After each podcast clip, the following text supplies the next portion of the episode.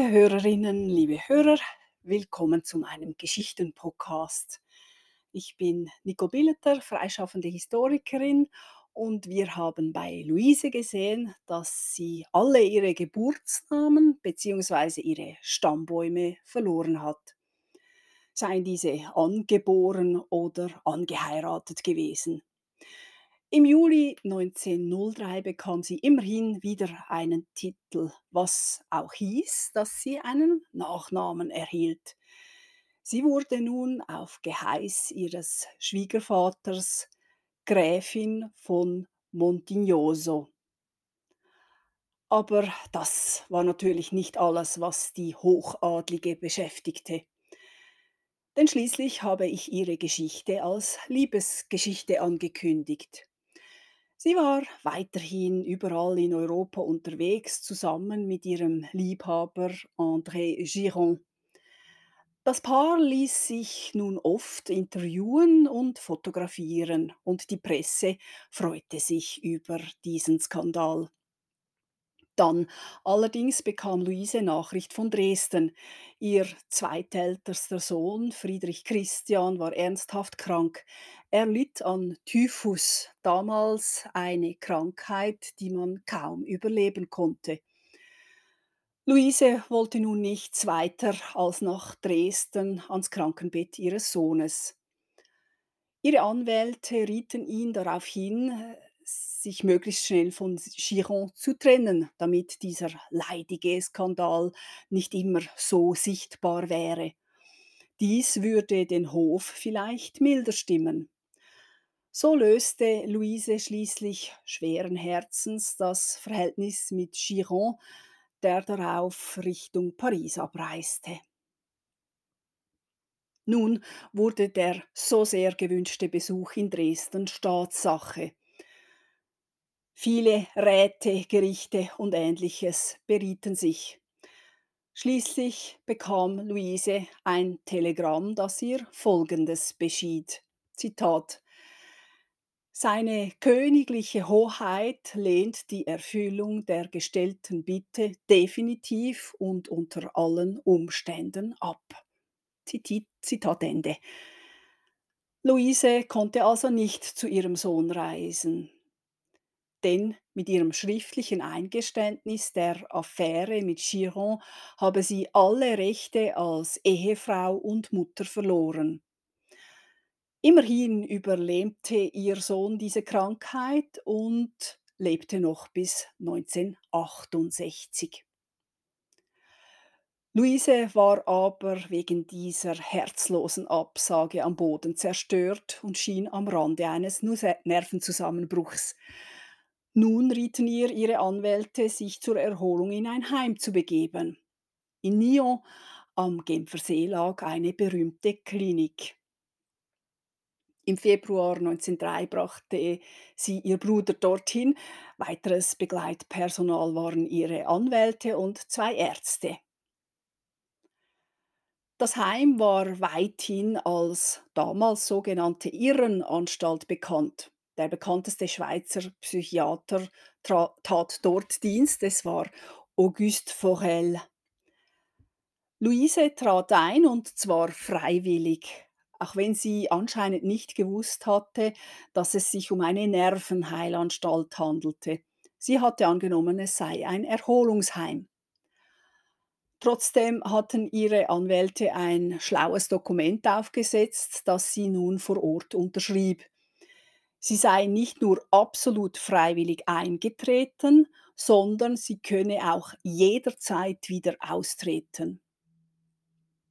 Möglicherweise taktierten die dass, Anwälte, dass bei einer Untersuchung durch den Psychiater eine ernsthafte Erkrankung diagnostiziert würde.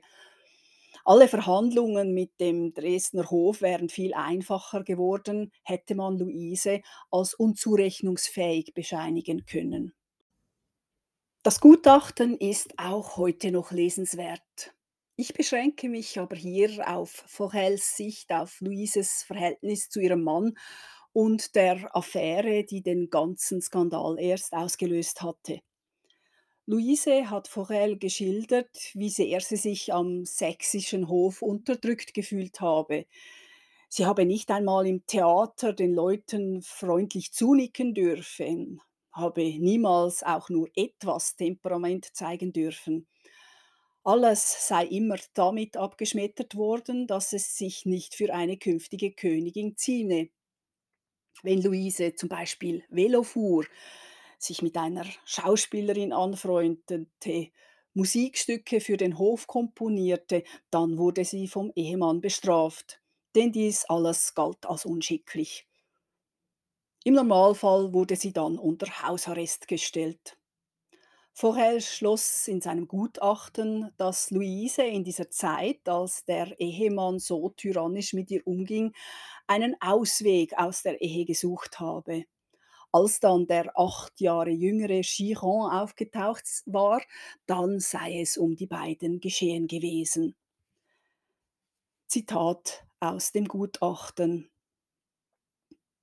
Der Weg von der Herzensneigung zum Ehebruch war dann außerordentlich kurz. Zwei durchaus schwärmerische, psychopathische und fantasiereiche Naturen gerieten mit Naturgewalt aneinander, ohne die Willenskraft zu besitzen, dem Feuer irgendwie zu widerstehen. Zitat Ende. So konnte Forel schlussendlich aber auch nicht diagnostizieren, dass Luise geisteskrank sei. Sie habe sich nur nach Liebe gesehnt und einen dafür geeigneten Partner ausgesucht. Auch wenn sie hysterisch veranlagt sei, krank sei sie nicht. Und so verließ Luise das Heim nach drei Wochen wieder. Und sie reiste an den Bodensee, in Lindau, in einer großzügigen Villa ihrer Herkunftsfamilie, traf sie ihre Mutter wieder und gebar dort die Tochter, deren Vaterschaft unklar geblieben ist. Allerdings bewerteten die anwesenden Dresdner Ärzte, dass Monika Pia, die Neugeborene, wie ihr Vater aussehe. Daraufhin ließ sich Friedrich August III. sogar zu einem Glückwunschtelegramm hinreißen. In den nächsten Monaten reiste Luise mit dem Baby dann an zahlreiche Orte in Europa. In, den, in der Zeit schickte sie auch immer wieder Berichte über die Entwicklung von Monika Pia nach Dresden der Hof dort ließ ihr dafür Berichte über ihre anderen Kinder zukommen. Das war schon mehr, als sie sich erhoffen konnte. Als Luises Schwiegervater 1904 starb, hatte sich Luise offenbar Hoffnung gemacht, wieder an den Hof zurückkehren zu können. Sie fuhr an Weihnachten spontan nach Dresden, um ihren Kindern Geschenke zu übergeben aber sie wurde erkannt und man verwehrte ihr den Eintritt in das Schloss. Ihre Kinder bekam sie nicht zu sehen. Und so reiste sie ruhelos weiter, dieses Mal nach Italien. Denn die erste Liebesgeschichte ging ja nicht gut aus. Aber nun bahnte sich eine neue an. Sie hatte sich in einen italienischen Grafen verliebt. Und wieder zeigte sie sich in aller Öffentlichkeit mit ihrem neuen Liebhaber. Daraufhin ließ sie der sächsische Hof wissen, sie müsse nun ihre jüngste Tochter unverzüglich nach Dresden schicken, denn einem so sittenlosen Lebenswandel wollte man die kleine Prinzessin nicht aussetzen. Sollte die Mutter nicht einlenken, dann würde man ihr sämtliche Gelder streichen. Luise ließ daraufhin die Beziehung öffentlich abstreiten und befürchtete gar, man würde ihre Tochter entführen. Vier Jahre lang blieb die Tochter schließlich bei der Mutter, die nun über viel weniger Geld verfügte und sogar ihren Schmuck veräußerte. Luise bekam erst wieder jährliche Zuwendungen von Sachsen, als sie Monika Pia nach Dresden geschickt hatte. Die Liebesaffäre, wenn es sie gegeben hatte, mit dem italienischen Grafen war nun wiederum Geschichte. Aber es begann eine neue. Luise verliebte sich in Florenz in einen Künstler. Enrico Toselli war gerade 23-jährig und damit zwölf Jahre jünger als Luise. Er stammte aus Florenz, war Musiker und Komponist. Seine Serenade Opus 6.1 wird auch heute noch gespielt. Als Wunderkind am Klavier hatte er schon weltweite Tourneen hinter sich. Luise lernte er kennen, als er ihr Musikstunden gab. Offenbar war es Liebe auf die erste Begegnung. Die zwei waren so verliebt, dass sie sich schon nach kurzer Zeit gleich die Ehe versprachen. Das sahen alle außer ihnen als schlechte Idee an. Natürlich tobte der sächsische Hof. Auch die Eltern von Enrico und von Luise sprachen sich gegen dieses Vorhaben aus. Und gar Luises eigener Bruder billigte diese Verbindung gar nicht. Aber nun war Luise plötzlich schwanger und das Paar reiste in höchster Eile nach London, wo eine rasche Heirat möglich war. Und so war Luise ab dem 26. September 1907 plötzlich Frau Doselli. In ihren, wie wir wissen, sehr auf Bereinigung bedachten Memoiren beschrieb Luise diesen Akt als eine Art Selbstverteidigung, nachdem sie ihre Tochter habe abgeben müssen. Das stimmt zeitlich so nicht ganz überein, denn ihr jüngstes Kind lebte noch einige Zeit zusammen mit ihr und Enrico Toselli zusammen. Aber hören wir, was sie dazu im Nachhinein sagte.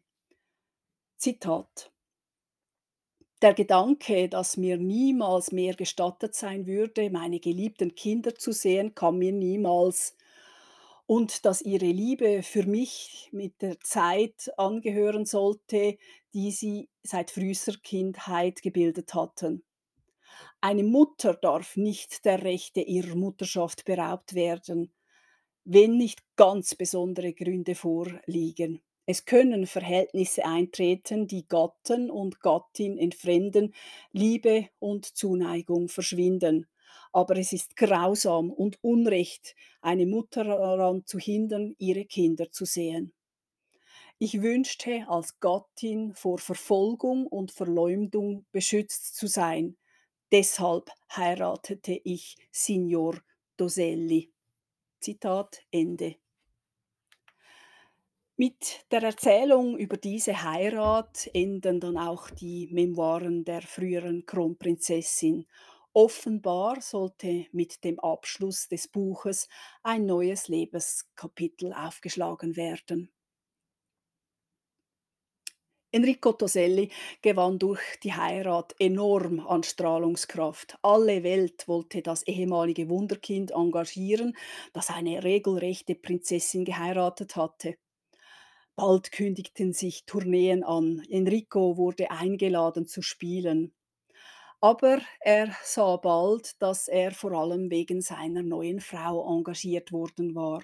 Sein Klavierspiel wurde dabei nebensächlich. Seinem männlichen Stolz war das nicht zuträglich. Die Ehe zerrüttete zusehends und auch die Geburt des gemeinsamen Sohnes Emanuele im Jahr 1908 konnte dieses Paar nicht mehr zusammenbringen. Würde Luise endlich noch ihr Glück finden? Wir sehen es in der nächsten Folge. Auf Wiederhören.